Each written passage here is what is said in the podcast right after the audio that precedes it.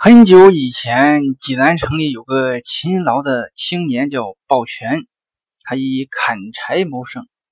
有这么一年，这个地方流行瘟疫，他年迈的爹娘就染上了重病，他变卖家产都凑不齐请医生的钱，鲍全就眼看着父母相继去世。后来他听说南山上有一位和尚医术很高，他就打定主意要学医救人。那个和尚呢，见他心诚，又加上抱拳，每天帮寺庙里边砍柴、烧水、干杂活，很受感动，便毫不保留的把医术传授给了他。抱拳学得很用心，很快就成了一个医术高超的人。有一年，济南一带大旱，庄稼全都枯死，人们本来就饿得面黄肌瘦，屋漏偏逢连阴雨，又赶上瘟疫。这可忙坏了鲍全，他不光上山挖药采药、看病治病，还得每天早起到二三十里外的河里去挑水，因为要为病人煎药。有一天，鲍全正满头大汗挑着一担水往回赶，忽然听到路边有人呻吟，走近一看，是个清瘦的白胡子老头，口吐白沫，眼看就要断气了。鲍全急忙放下水桶。取出随身带的一些药面，用清水给老人灌了下去。一会的功夫，老人慢慢睁开了眼睛。哎，孩子，是你给我吃的药？是啊，大爷。你这不是救我，你是害我呀！我一家人全都病死饿死了，只剩下我这个孤老头子，无依无靠。本来我两眼一闭，就什么痛苦都不知道了。如今你把我治好了，你让我怎么活？哎，老大爷，您别这样想，我爹娘就是因为没钱治病去世了。如果你老不嫌弃，我就拜您做干爹啊，我给你养老送终。那个老人说：“那好吧。”老人就跟抱拳回到家中。这个老人看抱拳一天到晚忙着给穷人治病，有时候连饭都没工夫吃，很心疼啊。有一天。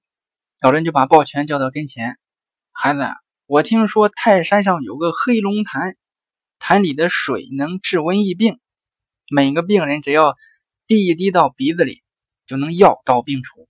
可就是山高路远，这个潭水可不好取呀。爹呀，哎呀，我成天上山砍柴，这点苦不算什么呀。要不我就去吧。第二天鸡叫了头遍，天还不亮。抱拳就挑起担子要赶路，他干爹就拿出自己的龙头拐杖，给你这根拐棍啊，上山爬岭才能省不少力气。抱拳不要，说这个拐棍还是留给爹您用吧，我年轻力壮，用不着。哎，这是我一片心意啊，你一定要拿着，不要给我弄丢了。抱拳接过拐杖，就上泰山奔去。这一路上。艰辛不必说，且说他在山上真的找到了黑龙潭。潭虽然不大，但是深不见底呀。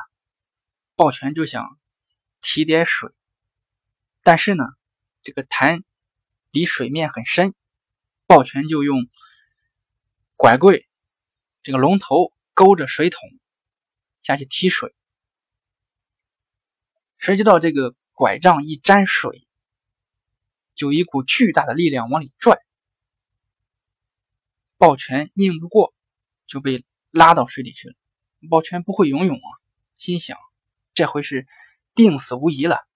这时抱拳就听到耳边的大水声哗哗响，他就像腾云驾雾一样，觉得身子飘飘荡荡。不多一会，两脚着地了。他正在惊讶，忽然听到。什么人大胆敢闯我龙宫啊？哟，是龙王爷吗？哎，对不起，我取水给病人治病，一不小心掉进您龙宫来了，请龙王爷不要见罪。哈哈，孩子啊，你不要害怕，你的一片好心，我侄儿都告诉我了。您侄儿啊，就是你拄的那根拐棍啊。不瞒你说，你救的那个老人就是我哥哥。他派人来告诉我，说你是一个善良的青年，让我送你点东西。报答你。我这里的东西，你随便拿吧。哎呀，谢谢谢谢。要送啊，你就送我一担黑龙潭的潭水吧，我挑回去给大伙治病。这个龙王呢，就送给抱拳一把白玉壶。你果然是一个不贪图富贵的人，我就把我这个龙宫的镇宫之宝白玉壶给你。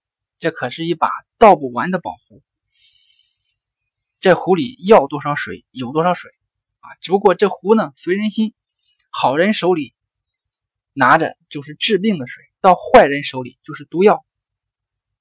抱拳正在惊喜，就发现自己已经站在院子里了，他很高兴啊，赶紧跑去屋里找他干爹。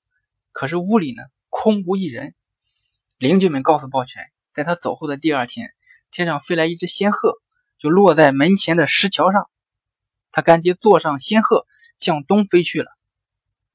抱拳这才明白，好像这是事实，不是个梦。他赶紧给每人斟上一杯水，大家一喝，有病的药到病除，没病的精神气爽。这个事很快就传遍了济南城，也传到了一个恶霸的耳朵里。这恶霸一想。我要把这壶弄过来，我这个治病救人要多少钱给多少钱，他就派人去要。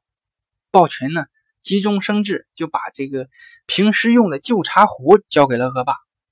恶霸也没见过真的宝壶什么样，就拿回去了。拿回去一发现呢，这不是宝壶，他又回来找抱拳要。抱拳他早就知道了，他肯定还会回来。他就在院子里挖了个坑，把这个壶埋到院子里。恶霸赶回来的时候，问抱拳要壶，抱拳说没有，就是不给。恶霸就把抱拳绑起来严刑拷打。抱拳就是不说，最后恶霸没招了，就在抱拳院子里挖，挖了三天三夜，挖了个底朝天，终于把这个白玉壶找到了。可奇了怪，白玉壶就跟长在地上一样，怎么搬也搬不动。恶霸着急，非让抱拳拿出来。抱拳想起泰山龙王给他说的话，落到坏人手里，这东西就是毒药。他假装答应，拿起壶，趁着恶霸不注意，往地下就猛地摔去。只听下“砰”一声，像打了一个响雷，白玉壶落到地上。又弹到了天上，碎片四溅，光芒四射，这个壶就碎了。有三个大的碎片就留在抱拳的院子里，喷出来三股大的水柱，其余的碎片在空中四射，散落到济南的四面八方，落到哪里，哪里就是一个泉眼。所以济南的七十二名泉就是这么形成的。大家喝了这些泉水，瘟疫病就不治而愈。从此济南也没再有瘟疫发生，这就是趵突泉和济南七十二泉的来历。